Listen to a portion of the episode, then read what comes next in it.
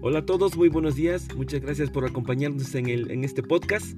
Le pido a nuestro Dios que haya paz en tu corazón, que haya paz en tu hogar y sobre todo que haya salud. Bien, vamos a escuchar el versículo de esta mañana, vamos a hacer el estudio del mensaje de la palabra de nuestro Dios esta mañana y este mensaje se encuentra en el Evangelio de Mateo capítulo 19 versículo 26.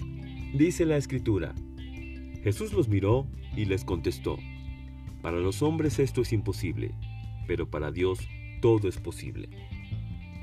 Nuestro Señor Jesucristo expresó estas palabras cuando sus discípulos estaban un poco frustrados al escuchar lo difícil que sería para un rico entrar en el reino de los cielos. Así que el mensaje de hoy nos permitirá hacer una separación entre las riquezas, posesiones o bienes materiales y nuestra salvación. Probablemente usted esté pensando en este momento, pero yo no soy rico, y precisamente por eso es importante que identifiquemos que la oportunidad de ser salvos no depende de nuestra condición social. Qué fácil sería, ¿no lo cree? Los ricos no se salvan, los pobres se salvan. Sin embargo, no se trata de ello.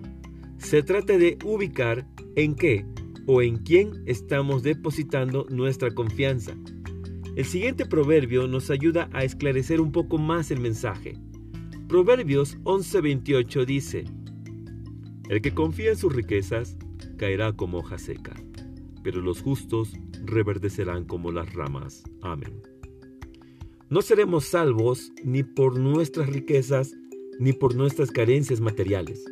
Seremos salvos por nuestra fe en el Hijo de Dios, nuestro Señor Jesucristo. Dice Hechos 16:31, Cree en el Señor Jesús y obtendrás la salvación tú y tu familia. Amén.